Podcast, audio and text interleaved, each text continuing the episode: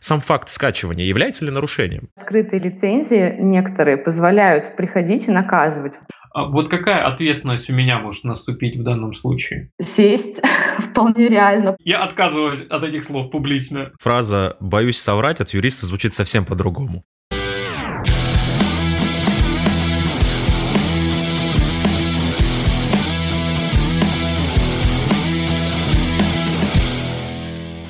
Всем привет! Вы слушаете 14 выпуск подкаста «Сушите весла».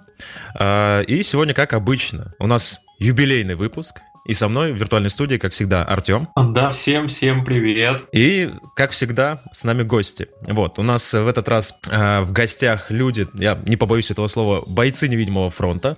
Э, те, о ком очень почему-то редко вспоминают, да, э, и в IT, и, в принципе, в мире разработки.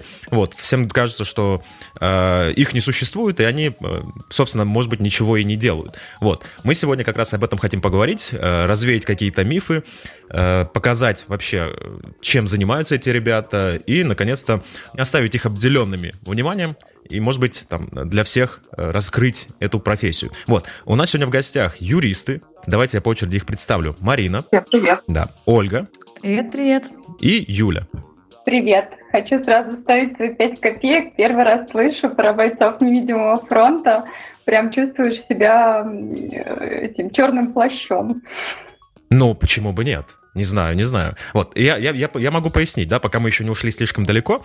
А, действительно, почему-то, э, ну, я, по крайней мере, так считаю, потому что я очень редко вообще вижу юристов, да, там, то есть я вижу разработчиков, дизайнеров, менеджеров, то есть всех-всех-всех в IT, можно сказать, э, мы видим. А юристы все время находятся где-то вот, э, где-то в бункере, я бы сказал так. То есть они из штаба делают свои дела, и поэтому как для меня это такие действительно бойцы невидимого фронта. Поняла, знаешь, будем выходить из окопов. У меня, знаешь, вот юристы это как о тех генералах, вот, да, что генералы обычно не бегают, вот, потому что в мирное время это вызывает смех, а в военную панику. Вот так и юристы, то есть вот если появились юристы, ну, значит... Значит, что-то не так. Значит, что-то не так, да. Да, Слушайте, мы как пожарные, которые тушат пожары. Слушайте, а ведь это действительно очень интересное такое сравнение. Ну, то есть, действительно, если, если в офисе начали появляться юристы, ну, то есть уже все чаще о них стало особенно слышно. чужие. Особенно чужие, да. И, и люди в военной форме, то покажется, что что-то идет не так. Ну, ну да ладно. Давайте, собственно, э, перейдем уже. Э, я вас представил. Вот, вот этой вот большой в этот раз достаточно компании, но, тем не менее, приятной компании, мы, собственно, с вами э, в ближайший час-полтора вот, будем общаться. И давайте, собственно, начнем с того, что вы расскажете немного о себе, то есть традиционно. Давайте я вот прям на правах ведущего буду, собственно, раздавать. Давайте начнем с Марины. Марина. Да-да. А, я в профессии давно, а, но в IT последние три с половиной года. Вот. Сюда я попала а, более-менее, как сказать, случайно, а, но искала себе тогда работу именно в рамках интеллектуальной собственности, потому что все время работала в каких-то творческих коллективах, то в телевизоре, то на мероприятиях, и поэтому искала себе а, продолжение творчества. Вот. И попала вот в Red Robot. Собственно, здесь уже три с половиной года занимаюсь IT. Все очень нравится. Очень круто, очень круто. Оля? Я в IT не так давно, по-моему, всего полгода, но вообще в профессии я уже больше восьми лет, и все это время я занимаюсь интеллектуальной собственностью. Я работала до этого в телеком, и ну, по ощущениям IT-разработка очень похожа, ну, по крайней мере, для юриста. А, такое же комьюнити, тоже много динамики. И я, как это, осознанно искала себе работу в IT, потому что мне было с чем сравнить. Mm, отлично, отлично. Ну, кстати, э, это интересный аспект по поводу того, что телеком и ну, похоже. Ладно, мы еще об этом, я думаю, поговорим. Юля? А, я руководитель нашего юридического окопа Redmond Robot. А, в IT я уже достаточно давно, 12 лет. А, пришла, ну, можно сказать, случайно. Я искала работу где-то ну, скажем так, э, в производстве или еще где-то. У меня такая романтика была. И попала в свое время в Киеве. А, мне очень понравилось, и я решила, что это все-таки мое, и вот до сих пор не могу остановиться. Прости, куда попала? А в компанию в Киеве. А, в Киеве. Мне послышалось в Киев. Я такой думал, ничего себе тебя занесло. Не-не-не. Нет. Ох уж эти юридические дорожки. Девушки, мы сегодня будем вам задавать достаточно, я думаю, много вопросов. Будем пытаться э, разобраться в том, э, собственно, э, что происходит, да, вот, и чем вы занимаетесь. Поэтому давайте, собственно, постепенно будем погружаться вообще, а что это за человек такой, юрист в мире IT.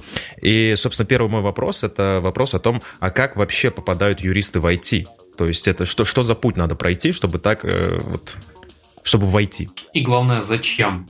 Да. Ну, э, я, как уже сказала, я попала случайно, искала совершенно в другом направлении. Как мне казалось, это более серьезное направление. А, вот, но э, когда попала, мне очень понравилось. Э, там было еще связан нюанс, была международка и международное, скажем так, направление, э, в том числе с айтишниками, да. Вот. И сейчас мы как бы подбирали себе младшего юриста в команду. И вот мы задавали как раз такой вопрос. А почему вы хотите войти? А ответы были э, иногда очень странные, иногда смешные, но э, много было ответов разряда, что это такая новая сфера, и, ну, то есть такой роман, налет романтики, да, то есть э, люди, э, которые не сталкивались с этим, да, у них вот некоторый налет романтики э, присутствует. А я вообще юриста-романтика не представляю, особенно вот такого, знаешь, восторженного, как бы который, вот я пойду в IT, там так интересно, блин. Вот Нет, вот именно, да, именно так вот, э, ну, по крайней мере, тех, кого мы собеседовали, э, именно вот такое было э, восприятие, что это все что такое новое, какое-то вот такое эм, круто неизвестное, и вот э, как бы понимание того, что там много всего, в том числе и как бы обычных вещей корпоративки, хотя иногда сложные, да, а большинства нет. Мы же тоже себе ищем а, отдушину в нашей скучной профессии, поэтому там работа в строительстве или там где-то в таком в банке, она же тоже рано или поздно надоедает. Поэтому хочется искать что-то более такое ну, не веселая, конечно, но более интересные. И, и в тренде желательно тоже хочется же быть. Не все время же в окопах сидеть. Так, Новый ну, модный так... молодежь. Слушайте, а я вот вообще не согласна, что работа юриста скучная. Я вот, наверное, как раз из тех юристов-романтиков, которые все такие восторженные, и у меня восторги и любовь к профессии никуда не делись. И, естественно, здесь надо ну, как-то не иметь розовых очков, потому что для юриста только что после выпуска есть два пути, как говорится, направо и налево. Ты идешь или в консалтинг, и, ну, это юридическая фирма, где юристы работают с разными клиентами, или ты идешь в инхаус. И есть разные мифы относительно того, что там юристы инхауса, юристы консалтеры, они там не любят друг друга, не терпят друг друга. Там консалтеры считают инхаусов тупыми, инхаусы считают калтеров заносчивыми. Это все мифы. Я работала и в консалтинге, и инхаус, и не знаю. Вот я могу сказать, зачем я шла в IT, и, и здесь я буду не оригинальна, потому что другие ваши гости тоже говорили, почему ты пришел там в разработку, почему ты пришел в дизайн, потому что в какой-то момент в его в жизни этого человека появился компьютер, интернет и компьютерные игры. Ну вот моя история, она примерно такая. Когда у меня появился компьютер, а, мне было 14 лет, и это было просто, не знаю, я не могу сказать, что жизнь разделилась на до и после, но я очень сильно сразу увлеклась а, всем, что с этим связано. А у нас было программирование в школе, и я поняла, что, может быть, я не стану разработчиком или дизайнером, но я хочу быть связан с этим миром просто потому, что он классный и такой интересный. И мне кажется, юристы, которые сейчас идут в IT, у них тоже, может быть, вот когда-то в детстве ну, у них, наверное, это более раннем детстве было, чем у меня, э, что-то такое было, яркое впечатление, которое оставило желание прийти туда. Потому что в телеком я тоже пришла по той простой причине, что строился тогда как раз регион, это было интересно, это было захватывающе, это было динамично. Вот. Поэтому, мне кажется, юристы идут в эту отрасль. Она динамичная. У меня есть немного провокационный вопрос, возможно. А некоторое время назад, еще до всего вот этого IT-бума, ну, вот в моем таком босоногом детстве, как раз-таки юристы, это были ну, это была вот профессия будущего, да, вот все вокруг меня хотели быть юристами. Да, да, да. Вот всех родители засовывали в юристы и так далее. А вот потом, ну, вот этим бумом стали айтишники, программисты и так далее. И а, не кажется ли вам, что вот а, вот эта попытка юриста войти в IT, это попытка вот как-то реабилитировать, ну, вот ту вот славу былую, нет? Или, или это закономерный и вполне себе? Я считаю, что это закономерный путь, потому что э, под каждое новое э, что-то, да, все равно так или иначе э, пишется потом законодательство, да, и ну, каждая сфера это требует регулирования. Соответственно, будет еще какая-то сфера, то есть появился там искусственный интеллект, сейчас активно пишется законодательство, там законопроекты под них. Поэтому требовать регулирования. Кстати, у нас программисты станут не нужны, а по одной простой причине код будет писать искусственный интеллект, а юристы нужны будут всегда. А вот ну да, тоже... кто будет регулировать? На самом деле, среди юристов тоже есть такие сейчас приколы, что искусственный интеллект скоро всех вас заменит. Ну, имеется в виду нас, юристов. А можно подробнее, вот прям хочется вот немножко в это вкопаться, мне интересно, каким образом. Ну, ну а... сейчас уже есть, например, э, программы, которые предсказывают там судебные решения, да, а, есть э, программы, которые могут составить э, шаблон документов, э, анализировать всю судебную практику, чтобы сказать процент ну, как бы решения, да, как, какой будет, положительный либо отрицательный. И это все делается намного быстрее, чем, например, это делал юрист. А, вот, поэтому такие а, веяния идут, но, на мой взгляд, а, до этого, если оно когда-то и случится, то до этого достаточно далеко, потому что а, одно дело как бы систематизировать объем информации, вот, а другое дело э, решать какие-то, как мы любим говорить, рисовать схемки и прочие вещи. Тематоза, да.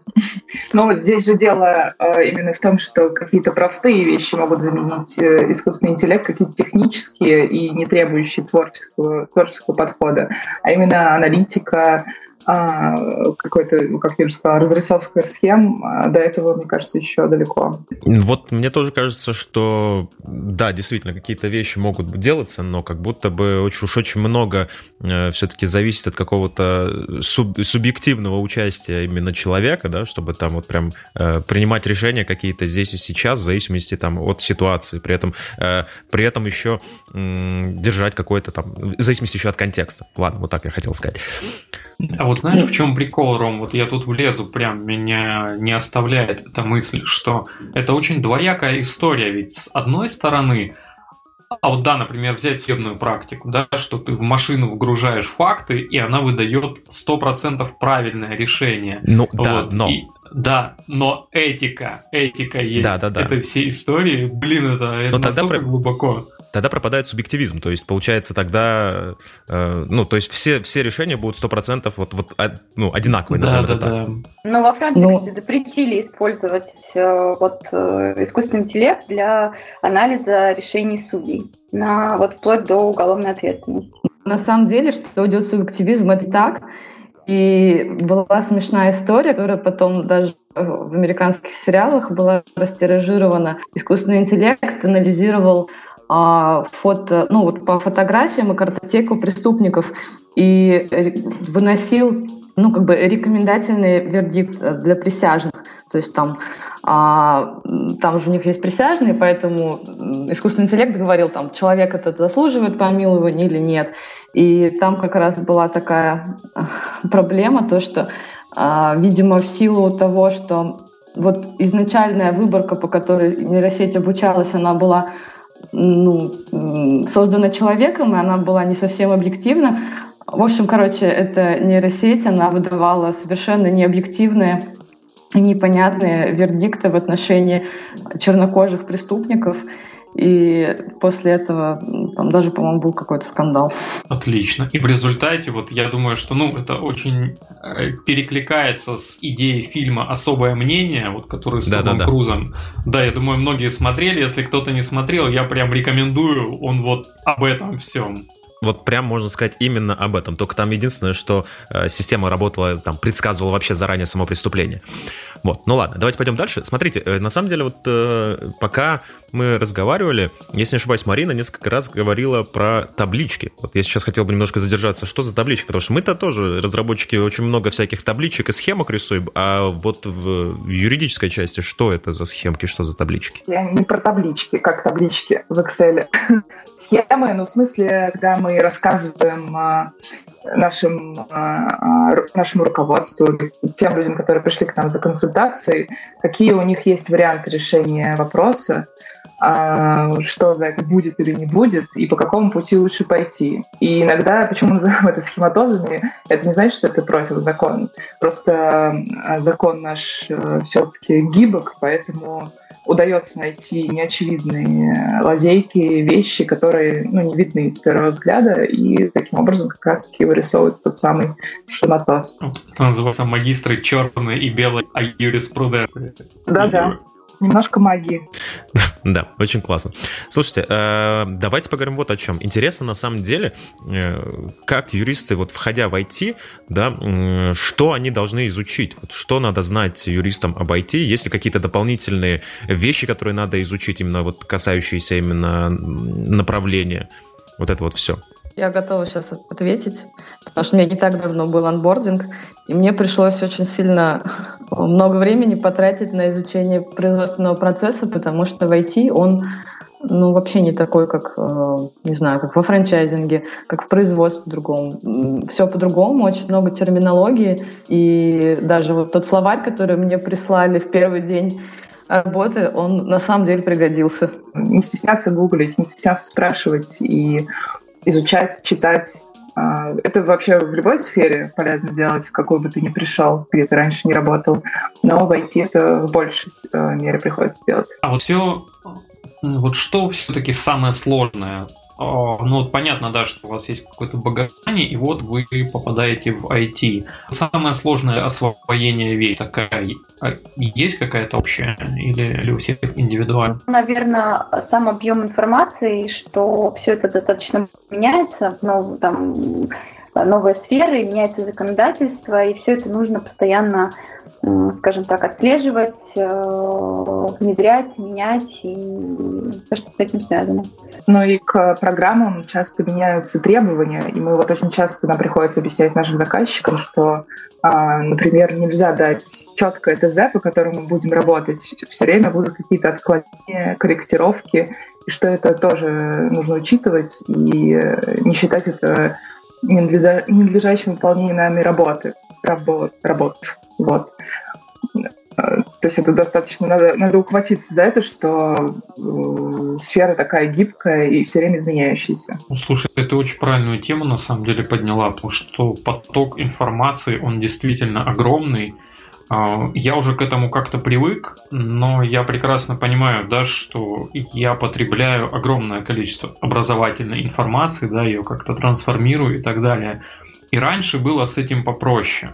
И на самом деле, на что хотелось бы зайти, а, а, это на такую вещь, как, как лицензирование ПРО, да, вот там еще буквально 10 лет назад а, это не было вообще никакой проблемы, ну, ну, по крайней мере, в России, да, то есть, как бы, программы писались они писались просто так, они выкладывались, ими как-то обменивались, никто вообще не думал о том, что это надо как-то лицензировать. Вот потом у нас начали наставать коммерческие времена, все стали думать про ПО, и оно вдруг резко стало закрытым. А, ну, естественно, в России как бы на это все плюнули, вот все начали пиратить и, и так далее. Вот. Э, а потом начал набирать тренд open source, и тут вообще все стало непонятно. То есть есть коммерческие лицензии, есть open source лицензии. Вот э, какое ваше мнение, вот насколько вообще важна лицензия на ПО и, э, и что будет, если ну, вот на нее просто не обращать внимания? Причем тут как бы есть два аспекта. Да? Одно дело, когда компания не обращает внимания, тут еще более или менее понятно. И другое дело, когда это просто какой-то разработчик, да, то есть он, он пользуется каким-то софтом или, или какими-то библиотеками и не обращает внимания на лицензию. Вот, вот насколько важно и какая ответственность? Вот давайте про это немножко поговорим. Давайте, только давайте сразу разграничим и поговорим сначала про э, софт, потом поговорим про код. И Давай. я хочу сделать сразу отсылочку к твоему тезису, что ты сказал, вот, что 10 лет назад все было нормально, а все пиратели, и все было норм. Но это не так, и я вот вспоминаю даже, когда я училась в школе, это начало 2000-х, вот эти рейды на рынках, которые были, вот Горбушка, Черкизовский, Новые Черемушки, а, это было уже тогда, когда вот диски с, с музыкой, а, диски с э, играми компьютерными. Да, а, с тем было. же, с тем у, меня, у меня друга за чуть не посадили, было дело, да. Вот, видишь, говоришь, что все было нормально. Я даже помню, была социальная реклама, где бульдозеры давили диски с музыкой контрафактной. И там было что-то типа а, покупайте только диски там, а, я не 1С. помню уже, как называлось. Нет, это, это была именно музыка, по-моему, звукозаписывающая студия «Союз». Там типа то, что на пиратских дисках нет голограммы, а вот на этих есть. Я вот четко помню эту рекламу. И на самом деле ситуация не изменилась. Я, к своему удивлению, узнала, что такие рейды и операции контрафакта, они существуют до сих пор. И вот прошло 20 лет, а люди как бы не научились покупать э, софт. И, и вот 12 апреля была новость такая с пометкой «Криминал», то, что человек э, в Торжке использовал предпринимательской деятельности нелицензионный софт, он делал рекламные макеты. И в итоге было конфисковано два ноутбука, а, было выявлено много разного программного обеспечения нелицензионного, и ущерб оценили больше на сумму, там, по-моему, полтора миллиона рублей. И это уже часть третья статьи 146 Уголовного кодекса. В общем, там человек может сесть в тюрьму до 6 лет. Вот. И сразу хочу вспомнить, напомнить про дело, которое тоже тогда всех удивило. Это примерно 13-14 годы, суд над супругами Лопуховыми, которые на торренте э, раздавали фильмы, ну, вот, наверное, помните, потому что даже освещалось широко. И их тоже, им тоже тогда в приговоре, в общем, их приговорили к четырем годам лишения свободы, но заменили срок реально на условный, там, потому что у них были дети малолетние. То есть, возвращаясь к вопросу ответственности, сесть вполне реально, потому что ПО стоит дорого, и в зависимости от суммы там сразу применяются а, вторая и третья части статьи 146 Уголовного кодекса. А вот скажи, пожалуйста, а, один момент, вот буквально, ты привела пример с каким-то предпринимателем из Торжка. Ну, как ним понятно, да, предприниматель. Э, Это был не предприниматель, в том-то и интерес. Там э, я пыталась найти более подробную информацию, но как-то везде было написано сотрудник фирмы. То есть это не сам предприниматель, а это сотрудник. И сразу столько вопросов, а вот он сам установил это по, ну, там, и не знал об этом его работодатель. Или это работодатель ему такой компьютер дал. То есть здесь сразу вопросов больше, чем ответов, и я, конечно, за этим делом буду следить. Окей, а, а вот хорошо, давай э, немножко в, в абсолют этого звезда. Да? Вот я сейчас беру, я скачиваю условный Photoshop, и, и начинаю рисовать картинки. Эти картинки я выкладываю где-то у себя в блоге, я просто для себя рисую. Я не зарабатываю на этом деньги, мне не прилетают никакие донаты за этот блог, я просто делаю для себя. А вот какая ответственность у меня может наступить в данном случае? Слушай, ну здесь все очень интересно, потому что э, сам факт того, что ты э, скачиваешь э, Photoshop на торренте, он уже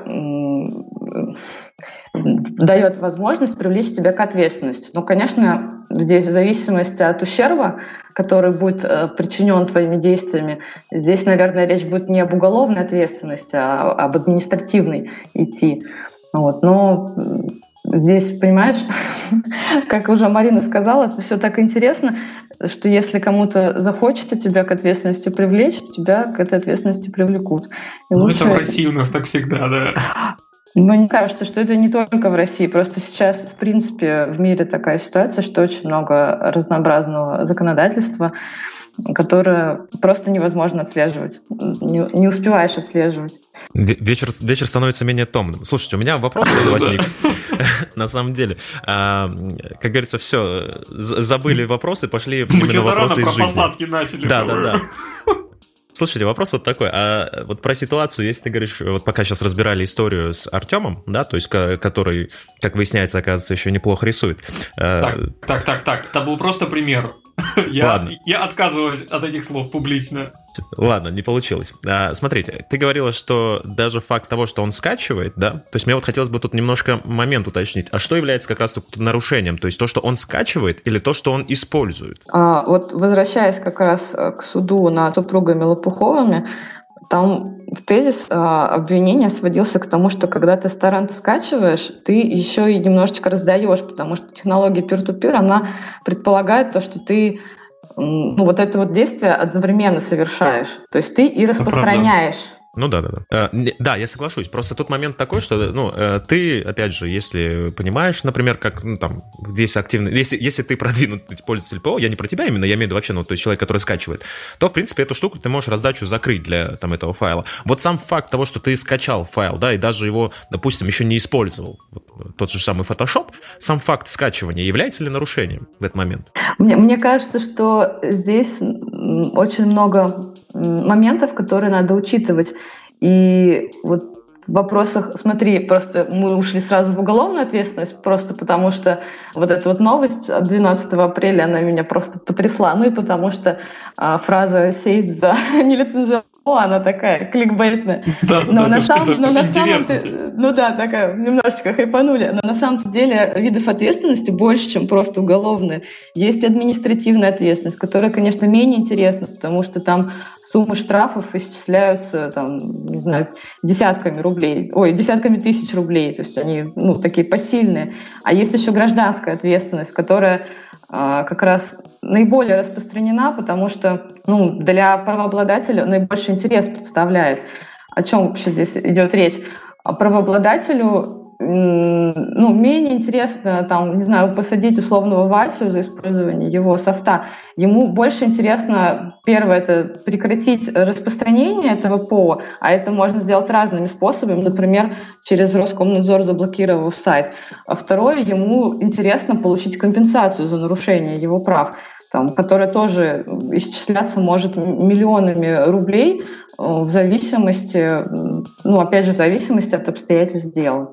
Так что не надо думать, что вид ответственности только один. И, а, ну смотри, а, с, коммерческим ПО на самом деле всем более или менее понятно, что это такая ну, как бы зона, за которую может наступить что-то. А вот как быть с open source? Вот, потому что там тоже есть целый зоопарк лицензий, и там, насколько я знаю, ты не все можешь вот так просто брать и, и где попало использовать.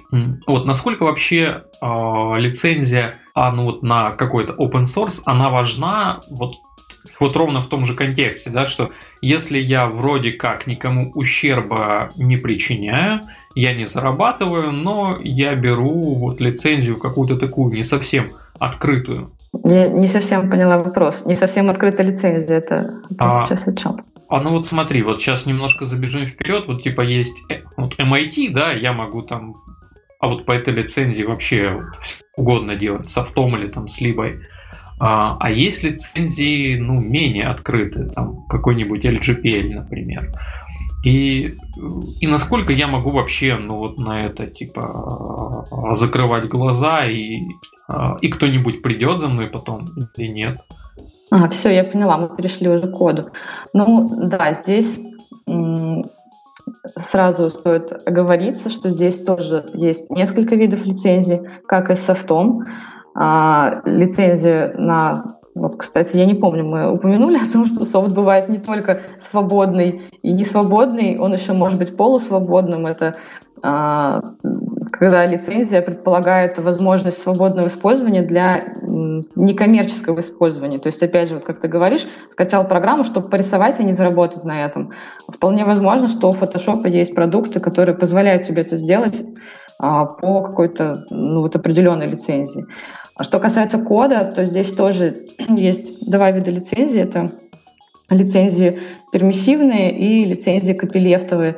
И здесь много сразу вопросов возникает. И здесь что я сломался, этих определениях.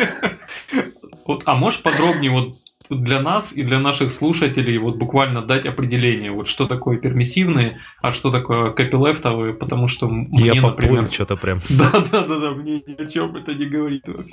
А, ну, смотрите, пермиссивные лицензии а, предполагают наибольшую свободу в использовании, то есть там, например, та же лицензия MIT, она и, и вот лицензия Беркли это пермиссивные лицензии. Я вот сейчас не воспроизведу дословно, но там обычно это первое условие там распространяешь, распространять можешь как по этой лицензии, так и там своим способом, указываешь автора, и обязательно даешь э, дисклеймер о том, что там софт распространяется as is, и ты никаких там гарантий не даешь на то, что это будет работать, и отказываешься от ответственности. Вот. А есть лицензии copyleft, они более жесткие, и кроме того, что они тебе дают на свободу действий, они еще немножечко твою свободу ограничивают. И в самых, они тоже бывают разной степени жесткости, скажем так, надо читать условия внимательно. А, кстати, примечание – это вот самое главное правило для всех, независимо от того, разработчик вы или не разработчик, всегда читайте условия там, договора, если вы его подписываете, условия текста лицензии, если вы что-то там скачиваете, собираетесь использовать. Это прям вот Must have, must read в этом случае. Слушай, у меня тут сразу же вопрос, давай, я, пока мы не ушли от этой. У меня э, нет ли такого, по крайней мере, у меня очень часто реально такое ощущение, что эти все соглашения специально делаются абсолютно нечитаемыми и очень огромными для того, чтобы их как раз-таки не читали. Вот. Есть ли такой миф? Я сейчас вот не, не до конца услышала вопрос. А, Миф ли это? Ну, нет, нет, давай так. Это, это вопрос, вот, э, скажем так, у меня есть такое мнение. Да, возможно, это миф да, то есть, что нет, на самом деле соглашения действительно такие большие и сложные, потому что они такие большие и сложные, а не для того, чтобы их там не читали, условно говоря. Нет ли такого? Ну, на самом деле, вот возвращаясь, опять же, к лицензиям, а, на том же GitHub а, есть раздел, посвященный лицензиям. Я его посмотрела, и там есть, скажем так, коротко, э, коротенькое summary, даже там с разметкой, там э, зелененькое то, что тебе можно, красненькое то, что тебе нельзя, это ограничение, синенькое это требование. То есть там, не знаю, это буквально вот 10 слов. Читать весь текст лицензии, но он тоже небольшой, поэтому да, конечно, есть договоры, которые очень написаны, и ну, я не могу сказать, что их не стоит читать, поэтому если это Опять же, если вы, не знаю, берете квартиру в ипотеку, вы видите договор на 30 листах, Здесь вы должны оценить риск там, а что будет, если я не прочитаю этот договор? Нет, с ипотекой я абсолютно согласен. Я, да, то есть абсолютно любые кредитные истории, вот это вот все, это надо читать. А я больше про то, что вот, допустим, да, мы скачиваем приложение какое-то, или там мы начинаем пользоваться каким-то сервисом, там лицензионное соглашение, там страниц. Особенно очень любит, мне кажется, э, Apple этим грешить. Ну, не, не то, что очень, но у них это тоже есть, да, и у тебя вот это соглашение, там, страниц на 10, мелким шрифтом, и ты такой, блин, а, я влезу. А, вот... все, я поняла.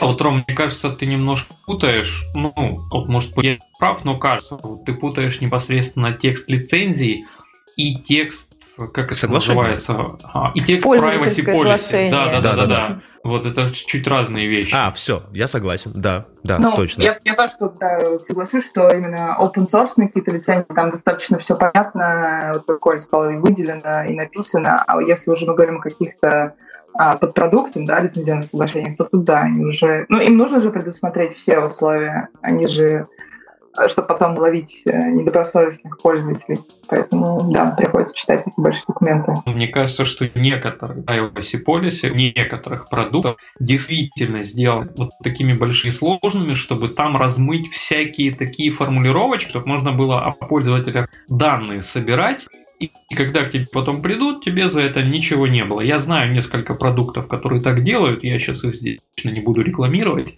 но это прям есть, вот, у которых спорные privacy policy. Ну, слушай, к этим документам есть определенные требования в законодательстве, причем ты свой распространяешь на разные страны, то там при локализации требуется внесение соответствующих изменений в этот документ. Поэтому, не знаю, меня не, не пугает совершенно его объем, потому что я понимаю, чем руководствуются юристы при его разработке. И там всегда есть содержание э, с левой стороны. И, например, ну вот для компьютерных игр всегда есть раздел о пользовательском контенте. Если ты понимаешь, что ты хочешь там что-то создать, и тебе интересно, а смогу ли я там, не знаю, продать вот этот вот крутой меч, который не знаю, волшебным образом выпал, то стоит посмотреть, что написано в соглашении. А вот это очень важный момент, вот сейчас прям я хочу на него обратить внимание и наших слушателей в том числе. А вот что а, нужно знать, куда смотреть, а вот чтобы можно было, ну, это делать более или менее эффективно. Потому что когда, например, мне вываливается там типа соглашение пользовательское, я его в 99,9 в периоде процентах случаев не читаю, потому что, ну, я не могу делать это эффективно. А вот видишь, профессионал умеет, это прям очень, очень интересно. А, и я думаю, тут нам стоит еще вот, вот о чем обсудить. А, по поводу лицензии есть такой вопрос. А, например, ну, начнем с коммерческого софта. Например, я хочу написать какое-то приложение, и я хочу, чтобы, ну, как бы какие-то мои права там были защищены, да. Мне нужно выбрать под него лицензию, наверное. Это я сейчас э, фантазирую. И мне нужно выбрать под него лицензию. То есть я не хочу его делать open source, об этом мы чуть позже поговорим. А вот хочу коммерческое приложение. Как мне под него лицензию выбрать и какие вообще есть варианты у меня в данном случае? Вот если я физлицо просто. Имеется в виду, что ты свой код написал сам полностью от А до Я да. без заимствований? Да, это мое приложение, я его написал, я его выкладываю в Store, но оно коммерческое, я его там продаю. А вот это приложение, вот там каждая копия стоит 100 рублей, скажем. Вот. Но я хочу, чтобы типа вот была какая-то адекватная лицензия, чтобы если я где-то найду, что кто-то его это, я мог как э, вот как хозяева фотошопа прийти и кого-то наказать. Вот как мне это сделать? Но на самом деле здесь опять же, читать тексты существующих лицензий. И даже открытые лицензии некоторые позволяют приходить и наказывать. Например, лицензия вот я сейчас могу неправильно произнести, поэтому простите меня заранее. JLU, вот хочется сказать гну, я не знаю, правильно это или нет, но там даже вот антилопа нарисован. Да-да-да, а, гну, оно, оно так и произносится. Вот эта лицензия, она довольно жесткая, она не сочетается с... Вообще вот эти вот лицензии, которые копилевтные, они между собой очень сложно сочетаются. Есть даже табличка на сайте движения за свободное ПО, и можно посмотреть, а вот та лицензия, которую ты взял, ну это мы опять возвращаемся вот к тому, что у тебя есть заимствование. А, вот она плохо сочетается с другими видами лицензии, и она в то же время позволяет тебе а, там ну, наказывать тех, кто взял у тебя а, кусочек твоего кода и его используют с нарушением этой лицензии. То есть здесь это будет работать. Но я не понимаю, зачем это делать, если ты написал свой код полностью. Мне кажется, если это какой-то уникальный код, то твой интерес в том, чтобы на нем больше заработать, а, и для этого лучше его никому не открывать. То есть если это какой-то уникальный алгоритм, то лучше вообще попытаться запатентовать этот алгоритм и не, не заработать на этом. Тут немножко другой текст. Это речь не о коде, а уже о готовой программе, вот приложение. Ну, вот как Инстаграм, например. Это готовое приложение. И вот я это приложение выложил в стор и хочу там указать лицензию какую-то, вот, чтобы люди знали, что вот это приложение распространяется вот под такой коммерческой лицензией. Вот, и они уже понимали, вот, что они там, а вот не могут как-то это приложение там Вот скачивать ты же, бесплатно. Ты же не, вы, не выкладываешь э, открытый код, да, чтобы Нет, не мог... выкладываю. Правильно. А сейчас идет речь просто об использовании ПО. То есть э, эта лицензия... А, я, э, я поняла. Вот, да, ты немножко о другом, Оля, говорила. А, да, просто на использование она составляет ну, как бы, там, юристом, юристом, я не знаю тоже, как э, разработчик решит, да, если может сам составить, может сам составить. И, соответственно, выкладывает, где он прописывает, как э, конкретное там физическое лицо э, может использовать эту программу. Ну, то есть, например, самое простое, скачать, установить себе там на любое количество там, не знаю, гаджетов, будь то э, или там на один, да, э, если он покупает, да, и это стоит там каких-то денег. Вот в Apple Store, когда мы заходим, ты ее не можешь просто так скачать, ты должен заплатить там денежку какую-то. Но к каждому из этих э, программулину есть своя лицензия. А, вот. Это, это если мы говорим о лицензии, как вот опять о пользовательском соглашении. Но если возвращаться к лицензии как я даже не знаю, какое здесь слово подобрать. Но, в общем, все, что надо знать а, о лицензиях и об исключительных правах, это то, что основной принцип вот этого всего если тебе не разрешили, то это нельзя. То есть по умолчанию запрещено делать любые действия а, с программой, а, с, ну, я имею в виду с программным обеспечением, с приложением, запрещено делать любые действия, которые не были прямо разрешены. То есть просто так, ну, ты можешь выложить м, приложение в App Store и, и не писать там, что э, ребята, я запрещаю вам э, проводить какую-то там декомпиляцию, модифицировать э, и вообще вскрывать код и открывать его это не обязательно делать по той простой причине, что подразумевается, что это запрещено. О, вот это интересно. Мы того дойдем. Я даже не знал такого. Да, у нас эта тема есть, мы обязательно о ней поговорим, это очень важно. А, я думаю, чтобы доживать те лицензии, стоит вот о чем еще поговорить. А, естественно, все лицензии, вот большинство, наверное, о которых мы сейчас говорили, вот там вот та же GNU, там и IT, или BSD, или GPL, есть ли какие-то российские аналоги, известные вам? Э, э, как это между собой сочетается? И важно ли мне, как разработчику, обращать внимание на какие-то международные лицензии, если я работаю, ну, например, на российский рынок? А, вот, вот такие вопросики. Спасибо за вопрос. Здесь, опять же, нужно вот, не знаю, выбить на стене э, или там на рабочий стол повесить табличку, то, что главный принцип э, исключительных прав — это то, что запрещено а, все, что прямо не разрешено. И это касается не только кода или программного обеспечения, это касается, в принципе, всего. То есть там взять картинку из интернета и использовать ее нельзя. Там, взять какую-то музыку, найти в интернете и использовать ее там в, в каких-то коммерческих целях. Этого нельзя делать, это по умолчанию запрещено. Вот. Возвращаясь к российским и международным лицензиям, здесь э, классно то, что вот в интеллектуальном, в праве интеллектуальной собственности очень много международных соглашений. И вот этот вот общий принцип, э, о котором я уже сказала, то, что запрещено все, что не разрешено, он как бы на, на территории всего мира действителен. И есть куча соглашений. Это Бернская конвенция, Парижская конвенция, Женевская, Мадридское соглашение, договор о создании Всемирной организации интеллектуальной собственности. Россия является участником всех этих конвенций.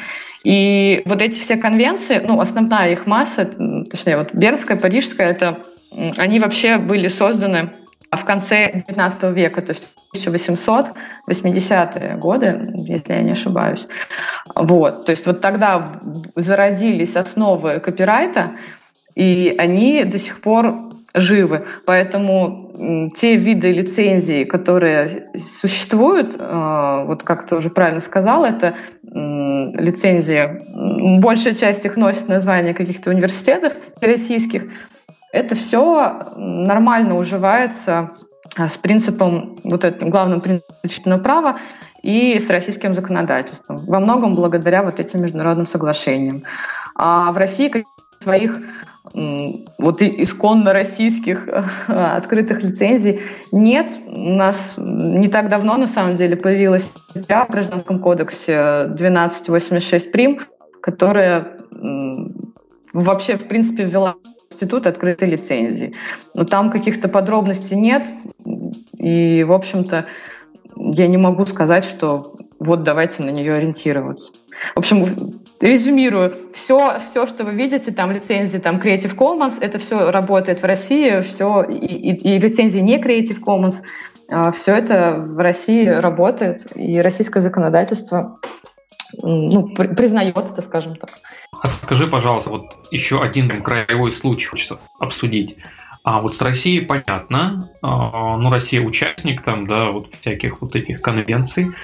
А, а вот такие страны, как Китай, да, которые, например, закрыты, они, ну, в хорошем смысле плевать хотели на все, что происходит в, в остальном мире. Если я живу в какой-то такой стране, вот, которая закрыта, у нее там какие-то свои законы, то вот тут как я с этим лицензированием поступаю? Я ну, а, вот как бы просто бью и слушаю Мао, или, или все-таки это работает и в таких странах, как Китай?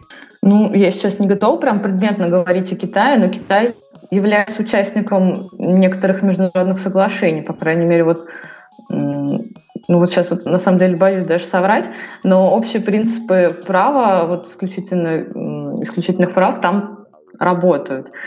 Ты сейчас, наверное, о том, что основная масса контрафакта из Китая идет, и поэтому создается впечатление, что Китай плевать на всех хотел. Ну, в том числе у нас будет еще вот сегодня об этом очень много, вот об этом тоже. Ну, хорошо, вот ладно, об этом можем чуть-чуть попозже поговорить. А, я думаю, смотри, а вот о чем, о чем еще я здесь, наверное, хочу спросить, чтобы эту тему лицензирования как-то завершить.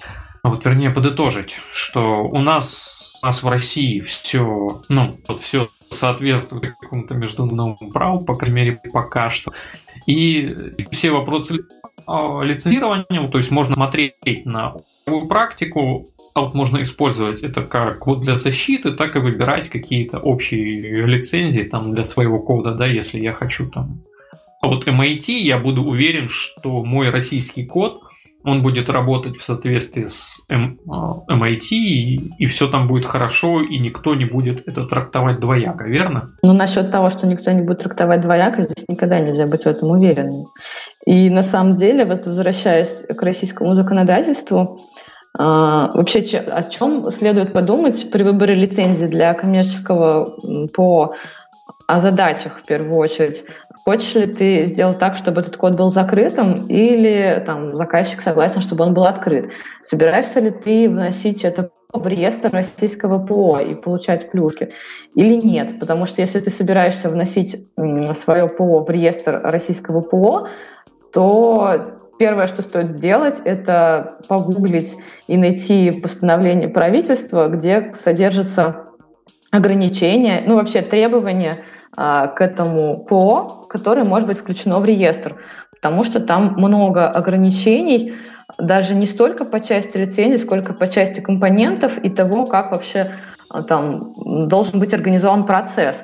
И ну, это, конечно, такой прям вызов будет как для юриста, так и для разработчика, потому что а, текст постановления такой не user-friendly, там очень много предложений размером там с три листа. И ну, как бы то, что это привычно прочитать юристу, а, это да, но там есть и технические моменты, которые могут быть юристу непонятны. Поэтому если какое-то ПО в разработке планируется вносить в этот реестр, нужно прям сесть рядом с юристом и смотреть, там, а сможем ли мы вот эти требования удовлетворить. Я знаете, что понял, пока слушал Олю? Э, что фраза «боюсь соврать» от юриста звучит совсем по-другому. Э, ладно, давайте перейдем. Э, В смысле? Ладно, ладно, это, это, это шутка, но действительно она как-то как будто, знаешь, на поверхности, что ну, действительно юрист наверняка боится соврать. Если мы, допустим, э, обычно в обиходе используем эту фразу, ну так, знаешь, скользяще, прям просто вот как в проброс, то от юриста она звучит уже как очень осознанная фраза, знаешь. Да-да-да, а, он четко ну, понимает, что наступает после. Ну, нет, здесь скорее боюсь соврать, это тоже речевой стереотип. На самом деле здесь стоит употребить другую фразу. Не хочу вводить слушателей в заблуждение.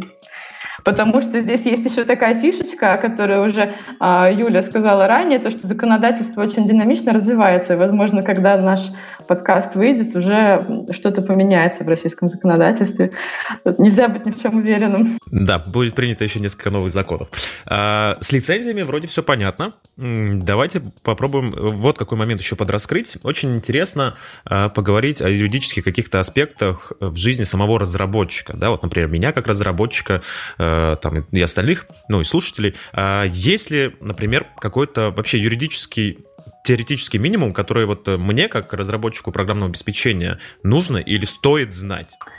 А, ну, конечно, есть, если э, ты интересующийся разработчик и не хочешь там, что-то нарушать, вообще хочешь защитить свои права. А, много уже мы обсудили, да, много вот Оля рассказала. А, очень важно а, знать про лицензию, которую ты используешь, как э, когда ты э, работаешь во фрилансе, да, либо свой какой-то проект открываешь, либо в том числе, когда компания да, разрабатывает э, какое-то программное обеспечение, в том числе вот когда хотим писать на ну, зарегистрировать как российское ПО, потому что, например, там нельзя вот, использовать куски иностранного программного обеспечения, вот то, что Оля э, говорила, нужно очень внимательно читать э, требования. А, то есть очень внимательно относиться к открытому, э, к открытым лицензиям, потому что они в первую очередь, эм, э, если попадается лицензия с э, жестким copyleft, это как раз когда ты, вот лицензия должна быть на протяжении всей разработки, то есть все, что ты на ней, на основе ее разработал, оно также становится открытым. А, и это нужно понимать, а, прежде чем ты а, такие кусочки программного обеспечения, да, наработки с такой лицензией добавляешь в свою программу. Но это уже как бы с конца, да. Изначально с чего бы нужно начать? Вообще, в принципе, для разработчика понять, что такое авторское право, когда оно у него возникает, и на какие кусочки подразделяется, да, то есть вообще все программы, они охраняются э, авторским правом, как, э, не знаю, как книги, скажем так. И, там есть две составляющие. Это исключительные права, имущественные и личные неимущественные права. Личные неимущественные – это как раз авторство, которое пожизненно да, принадлежит разработчику, который создал данное программное обеспечение и не никак не передается. То есть нельзя э, самому написать, а там Васе сказать или передать Васе, а ты будешь теперь э, автором. Вот. И есть э, имущественные права, вот они как раз передаются. А, это вот первый такой базис, да, юридический минимум, который нужно знать разработчику. И вот их можно передавать там по-разному. А, второй такой базис это, в принципе, как можно ну, знать, что есть, э, можно разрабатывать, если ты как физическое лицо разрабатываешь э, по договору авторского заказа, э, это вот как раз 1288 статья ГК. И если заказчиком является как раз то есть, вернее, исполнителем юридическое лицо, то это 1296 произведение, созданное по заказу.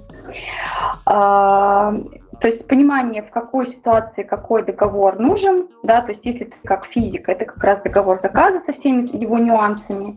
А если, то есть когда отчуждается а, право, если ты а, ну, как бы, а, в компании, а, у тебя твоя компания, которая является исполнителем, то это а, как раз договор заказа 1296 и тоже со всеми нюансами, которые необходимо включить в договор.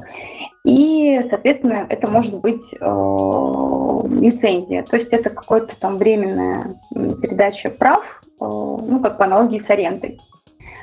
А, также нужно знать, особенно когда ты работаешь, э, не знаю, неважно, компании, да, как, как продвигаешь, да, у тебя своя компания, юридическое лицо, ты как фрилансер, как физик, всегда заключайте договор. Это прям вот боль, неважно, это физических лиц или вот юридических лиц как исполнителей, потому что потом очень сложно доказывать, нам, юристам, что договор был заключен, э, условия, которые были, и э, когда особенно дело до суда, да, сейчас суды принимают Э, доказательства вплоть до, там, не знаю, переписки в мессенджерах, но все это прикреплять, э, доказывать намного сложнее, чем если ты придешь уже с подписанным, там, проработанным договором. Ну, это вот из таких вот самых основных базисов.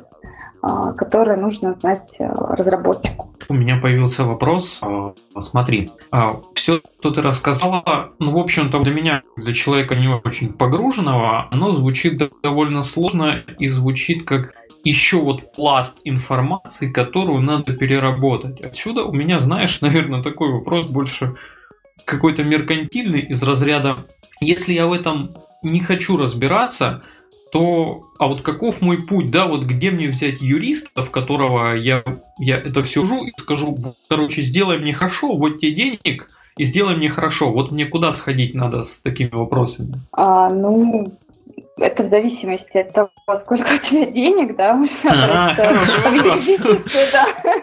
Э, компанию, либо к юристу фрилансеру, да, ну, как бы, конечно же, не к первому попавшемуся, а, то есть посмотреть все-таки отзывы о юристе. А, многие думают, что можно там в интернете, можно, конечно, но если у тебя все-таки есть какое-то понимание да, в юриспруденции, хотя бы там более-менее минимальное, хотя бы на уровне, э, какие существенные условия в данный договор ну, вот тип договора, да, должны, э, должны присутствовать в этом договоре, иначе этот договор просто будет считаться незаключенным. И какие вот нюансы э, нужно учесть, чтобы вот твои права там были соблюдены. Э, тогда, конечно, можно и самому, в общем-то.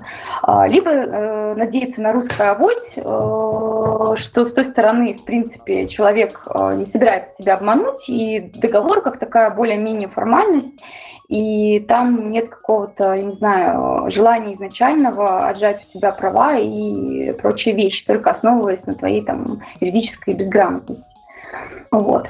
Ну, если надеяться на русское авось, то в результате вот можно начать разучивать фразу «вечер в хату» и, и, вот, и вот это все. Ну, да. А, слушайте... И начать работать в службе безопасности Сбербанка. Да. О, как. Да-да, устроиться кстати, это... Давайте поймем, это карьерный рост все-таки или нет? Смотря для кого, да. Да. Знаешь, как говорится, э, ты катишься по наклонной, но я же вверх, но по наклонной, да? А, мне еще, знаете, ничего интересно. Мы несколько раз заходили на тему э, фриланса и уже ее озвучивали. И как бы хочется, э, и даже, в принципе, уже вы проговорили некоторые моменты, что, да, там обязательно должен быть договор. Вот, чтобы меня не обманули, чтобы там можно было как-то защитить себя. А вот сам договор, то есть это, вот мне, например, как вот, представим, что я фриланс, да, я, опять же, как Артем говорил, там не очень глубоко погружен в это все дело. И вот э, как мне заключить этот договор? Допустим, я не хочу искать юриста, но при этом договор я хочу заключать. Есть ли какие-то вот ну, там для таких вещей какие-то формы универсальные или что-то в этом роде? А, ну, если не хочешь э, привлекать юриста, то, конечно, ну, все равно тебе придется надеяться, и у тебя нет юридического бэкграунда там минимального, да, там то придется все равно надеяться на русское авось, э, нагуглить что-то в интернете. Вот, в принципе, иногда выкладывают э, очень даже неплохие варианты. А, и, соответственно, э, использовать его. Да, есть как бы ключевые точки, ну вот фрилансер это физическое лицо, да, это договор авторского заказа, и есть вот мы сейчас быстро пробежимся по основным нюансам, которые должны быть в договоре. А, во-первых, э, такой договор должен прямо э, предусматривать и позволять определить срок создания произведения. То есть э, это может быть по какой-то формуле, привязкой к какому-то, не знаю, событию, да, но срок должен, ну, возможно, должно быть возможно определить. Иначе такой договор будет просто считаться незаключенным. То есть нет такого, что вы там заключили договор, а, не указали в нем срок, и вы потом как-то ну, если нет возможности определить его, то договор просто будет, да, как я сказала, незаключенным считаться. Дальше по умолчанию договор авторского заказа является возмездным. То есть э, уже вопрос э, как бы э, самой цифры, да, его можно определять по-разному. Даже если его не указать э, в договоре, можно там, э, начиная там, рыночной стоимости, да, пытаться э, потом взыскивать или еще как-то.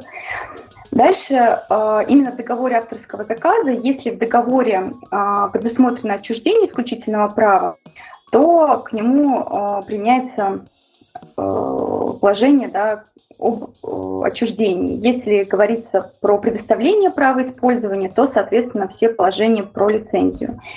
И в договоре авторского заказа э, априори предполагается, что э, все права э, остаются, ну, то есть если иное не, не сказано в договоре, все права остаются у э, разработчика.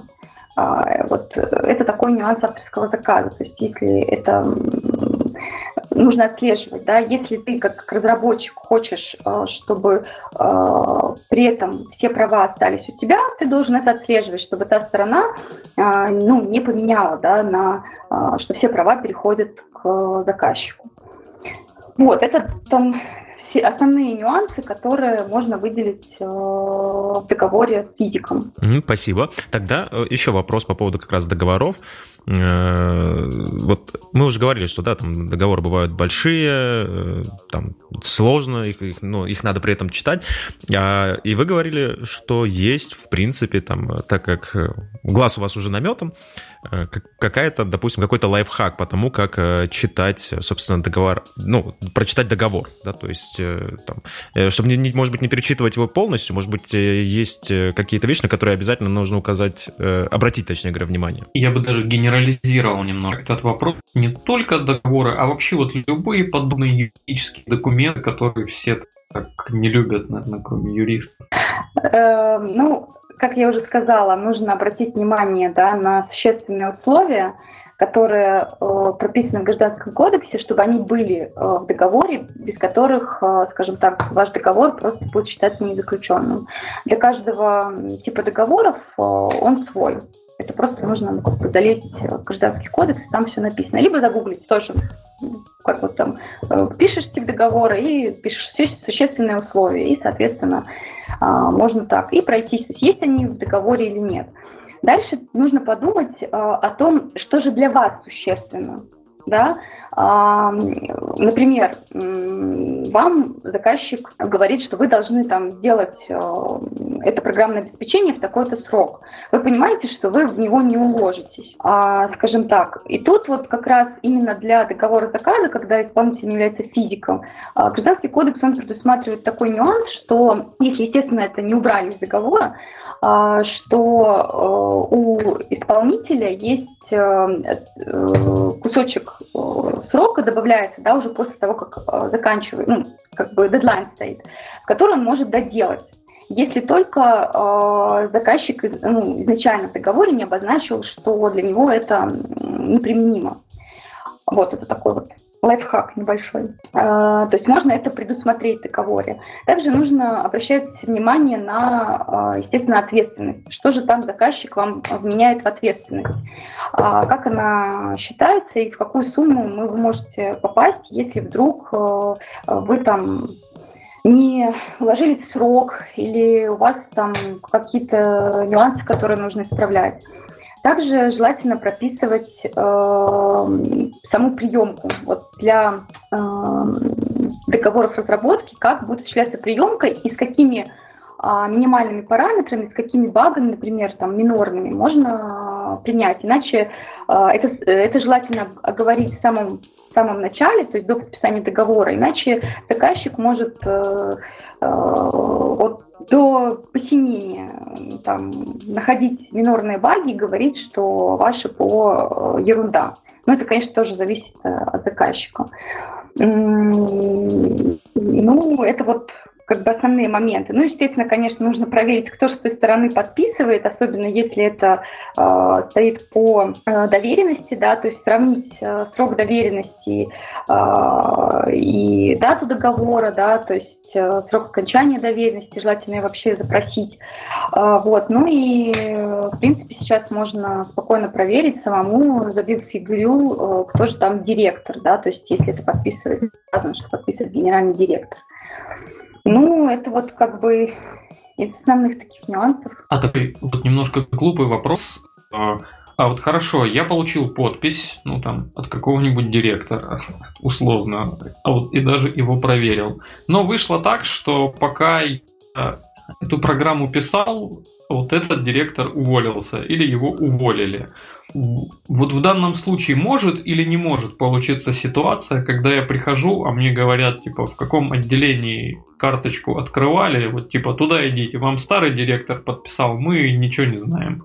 Нет, так, такая ситуация, конечно, невозможна, потому что, не, ну, как бы могут и на дурачка сказать, но, да, но с юридической точки зрения, то есть если в момент подписания э, директор э, обладал ну, полномочиями, да, то э, все подписанные им документы, они являются э, действующими, да, независимо от того, там, сам он уволился, его ушли или его даже посадили, да, то есть, э, э, скажем так, тут э, есть еще такое понятие, как превышение полномочий. Это если у него, там, не знаю, в, в договоре или там где-нибудь в уставе сказано, что он там не может заключать договоры, не посоветовавшись каждый раз с советом директоров, что случается редко, что каждый раз, да, то, конечно, может как бы такие вещи оспариваться. Но это тоже не то, что там он автоматически прекращает существовать, и вы там идете в лес со своей, со своей разработкой. Да, ну хоть что-то. А еще хотела дополнить еще такие, такое волшебное словосочетание, это должная осмотрительность. То есть если ты при заключении договора совершил действие, узнал, кто директор, узнал, есть ли у него полномочия, что он действует, что он не а, существующий человек, скажем так, а не просто паспорт, а, вот, что имел право тогда заключить договор, то, в принципе, что бы с ним потом не сделали, а, правда будет на твоей стороне, и суду, если дойдет до суда, будет важно о том, что ты совершил какие-то действия, проверил, что компания норм, директор норм, и поэтому заключили договор а, на тот момент корректно. Вот. В общем, э, главное правило — выпустить, дать свободу своему внутреннему параноику при заключении договора. Ну да, Проверь все. Да, и наша следующая тема вот как раз про уровень мной, вот, который мы сейчас выкатим на, на небывалую высоту. Смотрите, IT большое, мы неплохо поговорили про разработчиков, но на самом деле разработчики занимаются, ну, а, вот довольно белой работой. А вот, то есть, она в большинстве случаев не имеет вообще никакого отношения к криминалу даже близко. Но в IT существуют специалисты, которые, ну, что называется, могут ходить по грани. А, это ребята, вот, которые занимаются тестированием на проникновение, вот, занимаются обратной разработкой, а вот, ну, то есть ковыряются в, в кишках программы. И вот тут что хочется понять, да? А, а, среди них есть точно такие же фрилансеры. А, если в случае там, а вот с разработчиком, да, вот как мне кажется, вот самое плохое, что с ним может произойти, это ему не заплатят денег. Вот в случае с таким а, хакером, ну назовем хакером, да, его, а вот а, мне кажется, может случиться что-нибудь не очень хорошее из разряда, да, вот его попросили взломать систему, ну, вот проверить ее, да, насколько она защищена. Он ее взломал, а тут почему-то внезапно прилетели вертолет, приехал ОМОН и, и все плохо. Да, и говорят, что выборы в Америке. Да, да, да, да. И вопрос в чем? А, есть ли какие-то юридические особенности для таких людей? То есть а вот на что таким людям нужно обращать внимание, вот если они работают, ну там как фрилансеры? А вот есть какие-то нюансы здесь? Самый большой нюанс заключить договор. Пожалуйста, заключайте договор на вашу работу. Но э, есть, конечно же, ответственность и вплоть до уголовной, когда такие проникновения могут вылиться в ответственность. Но Это если человек занимается там пентестом или реверсом а, без надлежащего отношения с тем, кто этим ПО владеет. Вот. Если с ним заключается договор, плюс заключается соглашение о неразглашении, где четко прописывается, что является конфиденциальной информацией, что с ней можно делать, что нельзя делать. Также в договоре расписывается, какие действия пентестер должен совершить, может совершить, насколько много ему дается а, там, вводной информации. Существуют же а, пентесты а-ля а, черный, серый и белый. Да, да, да, да, все. Да. да, только я представляю этот договор, знаете, там, на взлом Пентагона. Ну да, да, да. А, вот, и если изначально отношения между таким хакером, этичным хакером и а, заказчиком они оформлены, то, в принципе, бояться ему особо нечего. А если а, он полез в программу а, ну, на, на собственный страх и риск, вот, то э, он абсолютно случайно может получить доступ к такой информации, которую он не должен получать, соответственно, вертолет уже вылетает. Вот. Вот, вот, очень классную тему ты затронула, я прям о таких вещах слышал, э, что на самом деле пентест, ну, опять же, это же такая вещь, а, а, ты можешь заключить и договор, и оформить отношения, но система заказчика, она может ну, работать там настолько плохо или еще что-то, что просто ты в какой-то момент, ну, вот вольно или невольно, ты можешь получить доступ к какой-то такой информации или, ну, вот сделать системой что-то такое, чего вообще никто не предполагал. И, насколько я знаю, бывает так, что после таких действий заказчик приходит, ну, вот, как правило, в компанию, которой он заказывал пентест, и начинаются какие-то юридические качели, вот там как бы с криками, хлопанием дверьми и, и вот всем таким. А, от этого можно как-то защититься, вот что, ну, как бы просто одно дело это компания, да, у компании есть юристы, другое дело вот когда ты такой фрилансер, вот если к тебе придут вот то тут надо же как-то отвечать на это. Ну, мне кажется, если дойдет до таких уже э, конфликтов и хлопания дверьми, то тут все-таки стоит найти юриста и смотреть, э, все-таки какой договор был заключен изначально, какие оговорки в этом договоре были сделаны. То есть очень важно предусмотреть, что если, например, такой фрилансер находит какие-то, ну, там, при пентесте штуки, которые не должен был найти, э, то там, он о, о них, например, обязан сразу сообщить. Или если он находит что-то абсолютно случайно, а, например, он освобождается от ответственности, то есть какой-то какие-то оговорки сделать. Ну, я понимаю, что все предусмотреть, наверное, не получится с самого начала.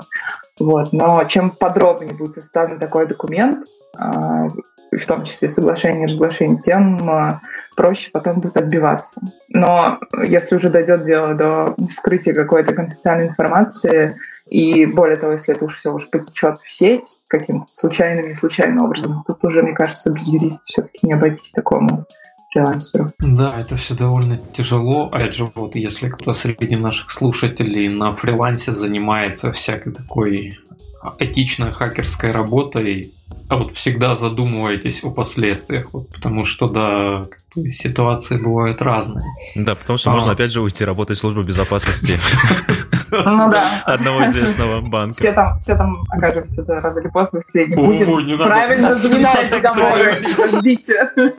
Главное, главное, все, оформляйте правильно, все будет отлично. Меня пугают, что нам это говорят юристы, потому что я-то рассчитываю, что вы это что-то, вы что-то знаете, значит.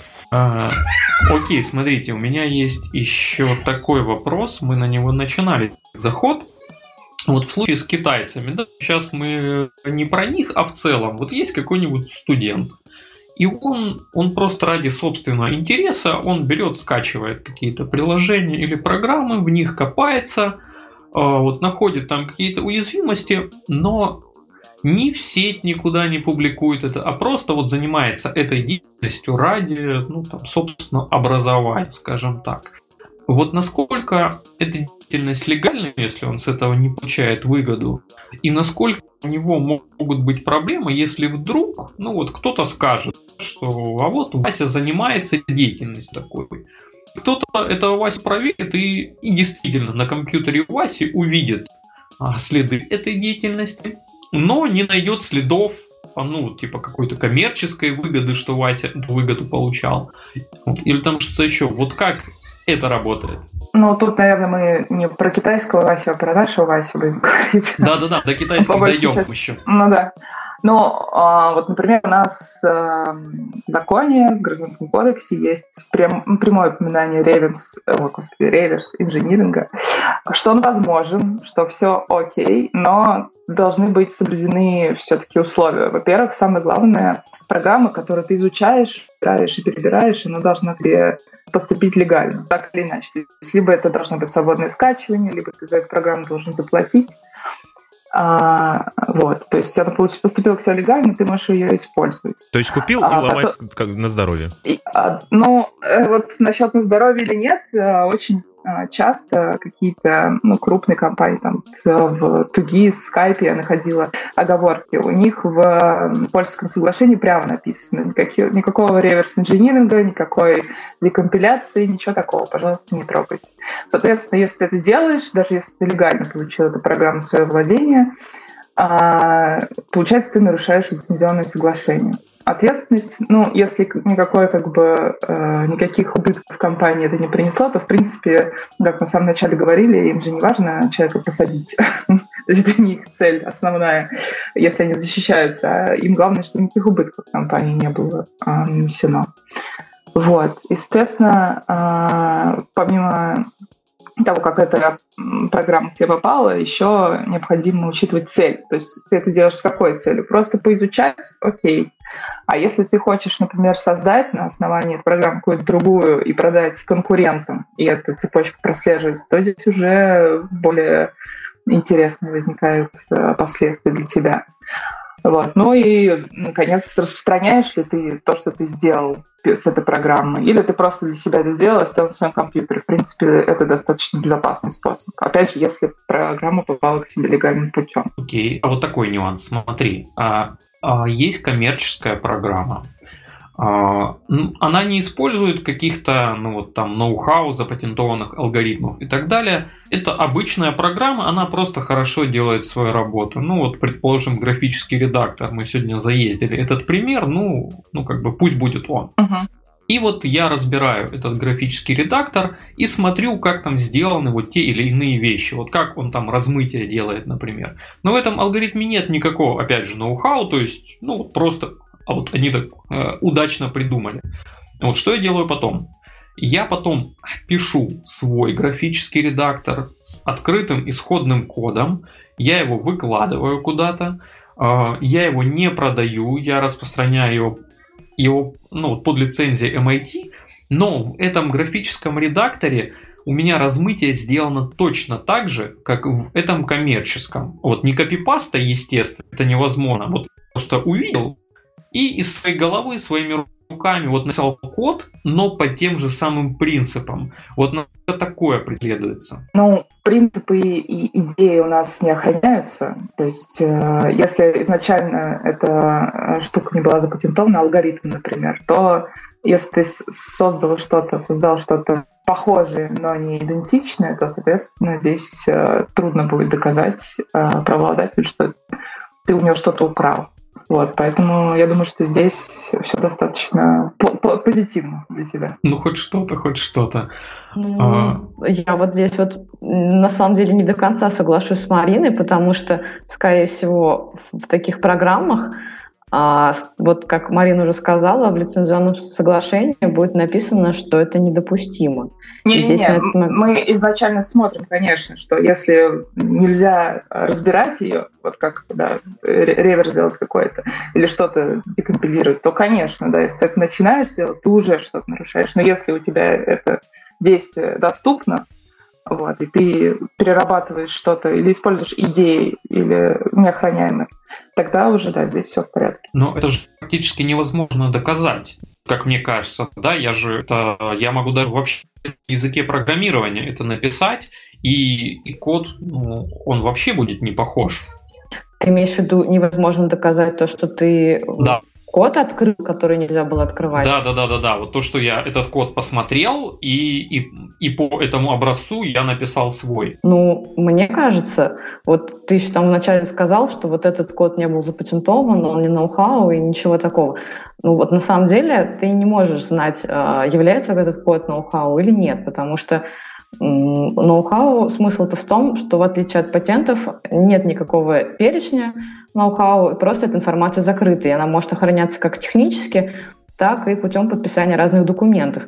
И, соответственно, если правообладатель технически свое ноу-хау защитил какими-то там техническими блокировками всевозможными, которые ты обошел, а, наплевав на, на запрет пользовательского соглашения, то здесь как раз очень высок риск того, что ты это самое ноу-хау то узнал и разгласил. И дальше, даже если ты это переработал, мне кажется, здесь к тебе будут вопросики и претензии на тему того, что ты вскрыл чужую программу. Так, интересно. Вот еще сейчас глубже немножко погрузимся. Смотрите. А, верно ли я понимаю, вот что, ну как бы у нас закон а, в России, по крайней мере, не имеет обратной силы, а значит, вот если я это выложил, а они потом решили, ну вот уже после той даты, когда я выложил, они это решили оформить у тебя там как ноу-хау, я же верно понимаю, что они после этого уже не могут прийти ко мне? Или все же могут? Они просто не смогут это оформить как ноу-хау, если это было открыто. Потому что смысл ноу-хау в том, что его не знают третьи лица, они не могут получить к этому доступ на законных основаниях. Поэтому как раз для этого и нужны запреты, прописанные в документах, и всевозможные технические блокировки. Поэтому возвращаемся к первому положению, которое сказала Марина. Необходимо читать Пользовательское соглашение. Ага, и тут фактически может быть еще интереснее, да, если они потом захотят это запатентовать, уже я смогу прийти. Ты к ним придешь, да. Да, да, да, и сказать, ребятушки, ну, ну что ж вот так. Отлично, слушай, мне, мне нравится на самом деле. Сейчас мы а, научим ну, плохому. Подождите, да, да, да. подождите, внутренний мой зануда протестует, они не смогут это запатентовать, потому что есть тоже определенные требования к срокам, и если эта разработка была, грубо говоря, засвечена, и они в течение Но мы говорим о том, времени... Мы говорим, когда они не знали об этом, ну, не засвечены, то есть э, об этом знал только э, там Артем, например, все так сделал. Подожди, Артем же незаконно проник я куда... Я, я, Нет, я официально хочу сказать. дело Любые, любые совпадения случайно, да, ситуация является вымышленной. Дисклеймер. Чтобы вы понимали, выпуск будут слушать люди. Я в начале выпуска напишу, что это все смешные истории просто были. Да, да, это ничего не имеет общего с реальностью. Мы не знаем никакого Артема. Окей. Какой а, пацан. Да, да, да. И мне хочется еще вот что для себя понять. А, я недаром сегодня много говорил про китайцев. А, я достаточно много занимаюсь информационной безопасностью, и на самом деле в этой области Китай очень сильно представлен. И он представлен а, вот во всем, что касается как раз реверс инжиниринга. Очень много утилит от них, очень много вот всякого такого, что показывает, что китайцы, они они прям очень мощно реверс инженерят, они занимаются этим регулярно, они делятся результатами своего труда, а вот как публично, так и на всяких приватных форумах. И вот и вот что не наступает ответственность, как они, они защищены вот каким-то своим а Великой Китайской стеной, я не знаю, вот почему к ним не приходят, почему они так свободно об этом всем рассказывают. Ну, может, они что-то знают изначально, или ты имеешь в виду, что они э, реверсят вообще все подряд и выкладывают, и рассказывают об этом? У меня есть ощущение, что они вообще реверсят все подряд, ну, то есть как бы а вот вот самые злые э, утилиты для реверса, вот самые, ну, как бы такие исследования интересные в этой области, они в основном из Китая. Ну, а почему ты думаешь, что к ним не приходят? Ну Я да, может быть, они все в судах, как в шелках сидят. Здесь просто вопрос, э, вот когда ты собираешься нарушить закон, э, ты смотришь санкции. Если ты понимаешь, что тебе это выгодно, то ты это можешь сделать. Я так понимаю, что в Китае а, ну, это же одна из самых развитых экономик мира. И, может быть, у них просто достаточно денег для того, чтобы а, платить все эти штрафы. Но то, что к ним никто не приходит, это не так. Ну, вот, по крайней мере, по товарам, к ним приходят точно и очень часто, и они судятся много. Вот, ну видишь, мне просто кажется, что они вот правда очень часто занимаются копированием всего на свете, ну вот всего подряд. И, и то ли они просто хитрые, а вот то ли до них никто не может добраться. Я вот пытаюсь для себя понять это. Здесь же, ну, понимаешь, вот юриспруденция, она и хороша, и плоха тем, что вот в общих э, чертах сложно вот такие вопросы обсуждать. Давай какой-то конкретный пример. Окей, хорошо, смотри, конкретный пример. А, ты можешь на Экспрессе а вот найти как бы кучу копий AirPods тех же, э, и оно, ну, прям очень похоже. Ну, оно может, ну, просто называться не, не AirPods, а AirTots. Вот, то есть, и что, одна буква все меняет, и, и ты защищен, или как? Нет, конечно, не меняет. И здесь, здесь, если вот брать именно наушники, то в твоем примере речь будет идти о нарушении как товарного знака, так и, скорее всего, промышленного образца, потому что я думаю, что сами наушники охраняются как промышленные образцы. И здесь просто, в отличие от программы, которые, вот как уже Юля сказала, охраняются как литературное произведение, а, вот эти вот все штуки, как промышленные образцы, товарные знаки, они охраняются территориально. То есть там условно Apple свои разработки обязана, ну, если она хочет их защищать, а, в какой-то стране, она должна в это вложиться. И там зарегистрировать товарный знак на территории России, на территории Китая, патент э, на территории России, на территории Китая. И тогда, если вот в России есть товарный знак, ну, я думаю, что он есть, а, правообладатель просто обращается в таможенную службу и вносит свои а, объекты интеллектуальной собственности в реестр. Есть, короче, специальный реестр, и просто эти наушники на таможне будут задержаны и не дойдут до заказчика, потому что будет, потому что наложен запрет на ввоз этих этих товаров как контрафакт. Но они же доходят. Ну вот весь Алиэкспресс забит этим. Ну нет, подожди, Алиэкспресс забит, это не значит, что они доходят. Здесь э, ну, немножечко разные там они могут попытаться заблокировать страницу продавца на Алиэкспресс, чтобы это пресечь. Здесь просто, опять же, надо исходить из целесообразности. Если, например, Apple оценивает рынок в России там не как самый-самый там свой главный рынок сбыта, то, может быть, они сюда не направляют э, там свой бюджет условный на защиту своих прав. Вот в США, мне кажется, большие проблемы с тем, чтобы заказать паленые наушники из Китая. Ну, вероятно, ты права, да. Да, я тоже так думаю, что, скорее всего, как-то так это и работает. Но так. это не значит, что они вправе это делать, а, и что у них не существует множество судебных разбирательств. Так, еще раз проговорим. Мы не планируем нарушать закон, и вам не советуем. надеемся. И вам, соответственно, не советуем. Слушайте, спасибо. Это мы достаточно глубоко, на самом деле, разобрались уже и с лицензированием, и с аспектами юридическими для там, разработчиков, для реверс-инженеров. Вот. И у меня есть небольшой набор вопросов и мифов, вот, о которых хотелось бы с вами поговорить, и либо подтвердить их, либо развеять. Вот. Я, на самом деле, э, так как скажем так, не очень хорошо разбираюсь в вопросе, скажем так, э, юриспруденции, найти мифы для меня было очень сложно. Но что-то я нашел для себя, что-то сформировал, поэтому давайте попробуем.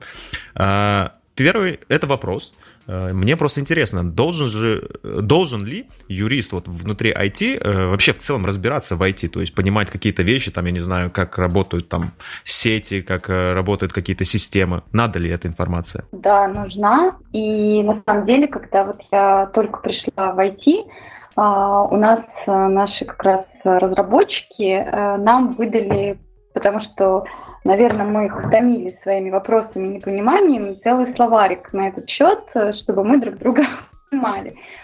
А, вот, то есть, когда ты, ну, пишешь там SLA, например, да, э, или еще какие-то такие э, нюансы в договоре, то необходимо, в принципе, понимать, как э, разрабатывается ПО, как какие там этапы проходят, да, может быть, не так хорошо, как это делают и знают разработчики, естественно, а, но а, какие-то нюансы, основные моменты, сколько примерно это может занять времени, ну, либо идти а, и спрашивать, да, то есть в том же SLA, то есть смогут там та же техподдержка, например, в такой срок уложиться там для временного решения или для постоянного решения, или в какой срок они там костылики подпилят. Вот. Но все эти нюансы, они, ну, на мой взгляд, э, очень важны и нужны, чтобы мы понимали друг друга, да, IT э, это не раздражало, и, в принципе, даже как раз э, менеджеров, да, которые работают, они тоже хотят, чтобы юристы все-таки больше и глубже понимали саму процедуру и процесс разработки.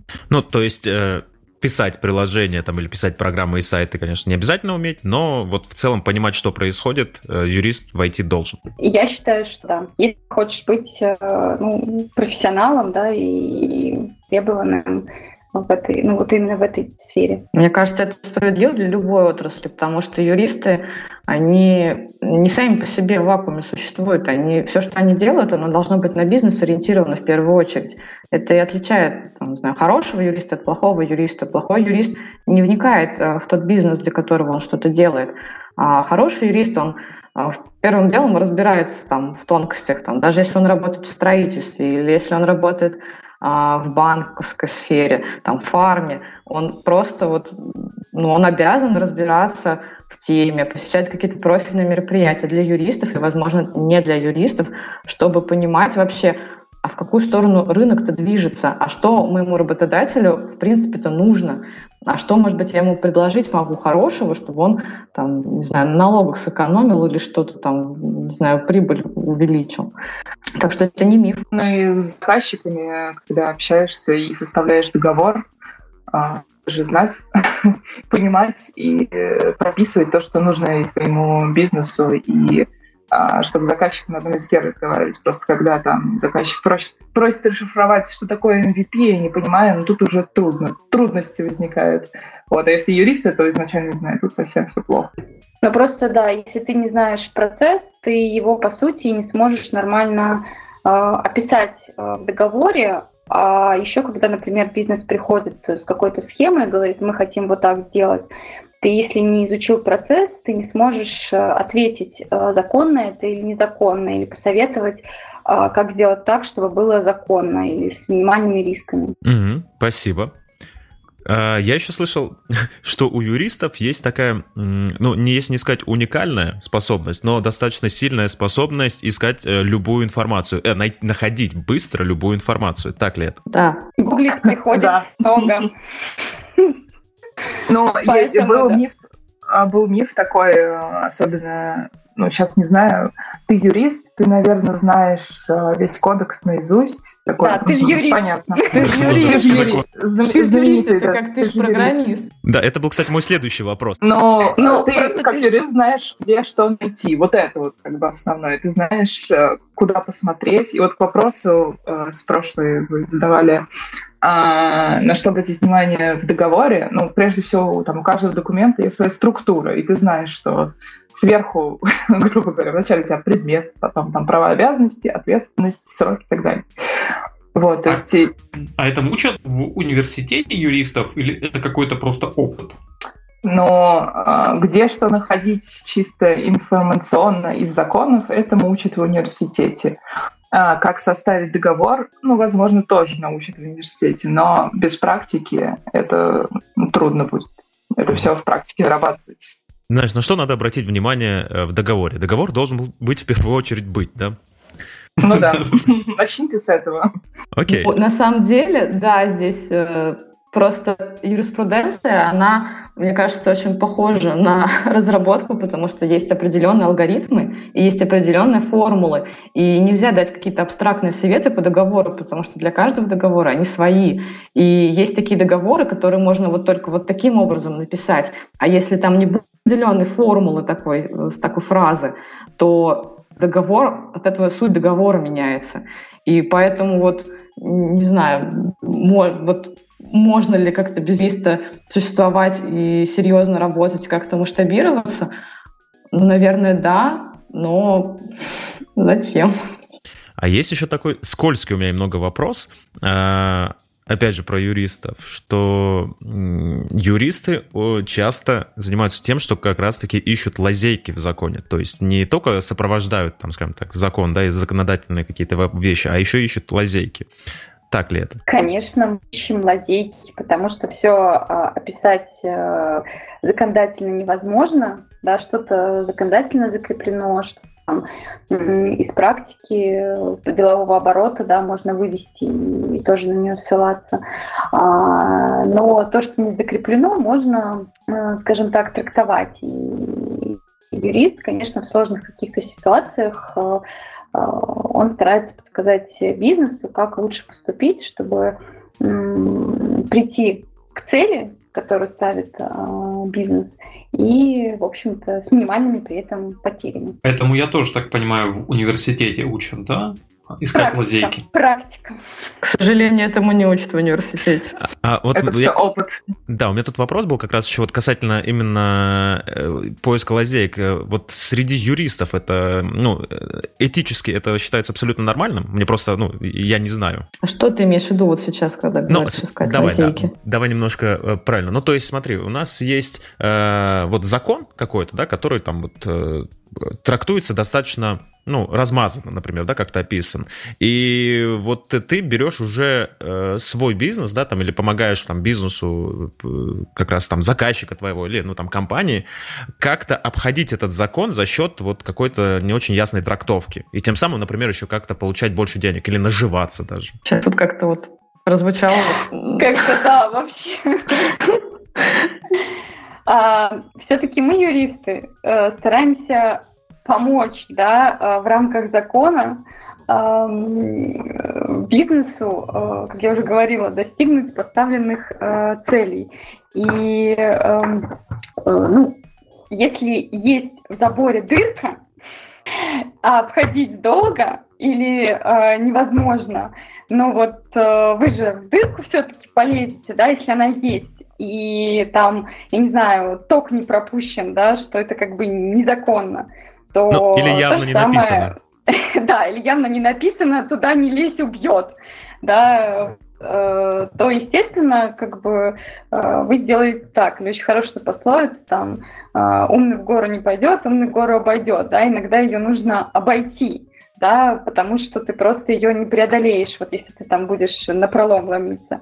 Э, Тут все то же самое. Эм, Можно попробовать найти, особенно это, э, когда, например, э, новая сфера, она не урегулирована, то, по сути, юристы, которые пишут договоры, которые применяют э, какие-то по аналогии законы, да, они пишут, э, по сути, э, ну, законопроекты, да, то есть все это на практике, особенно э, в сферах, которые новые, потому что юриспруденция, ну, законотворчество, оно не успевает э, часто за практикой, и законы принимаются постфактум, да, но и много уже включено на основе практики сложившейся.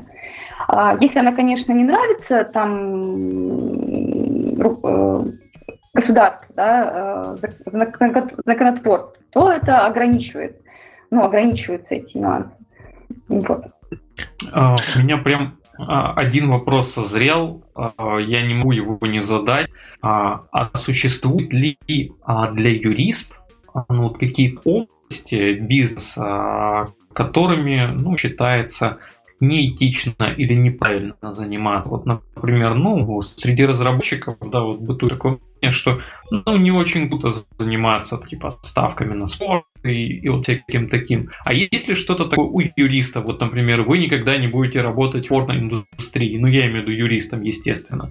Вот. Или, или еще где-то. Вот есть такое? Ты знаешь, мне кажется, это чисто индивидуальная э, штука, да, юристы есть в разных сферах, и они важны и нужны, и, и защищают даже там э, маньяков, да, то есть э, каждому маньяку положен свой защитник, даже по законодательству, поэтому, ну, это уже каждый человек, э, каждый юрист, да, он выбирает для себя ту сферу, которая ему там больше нравится или не нравится. Мне, например, ну вот э, я от многих юристов слышала, что не любят трудовое право, да, а кто-то прям обожает трудовое право, да, и он в нем как рыба в воде.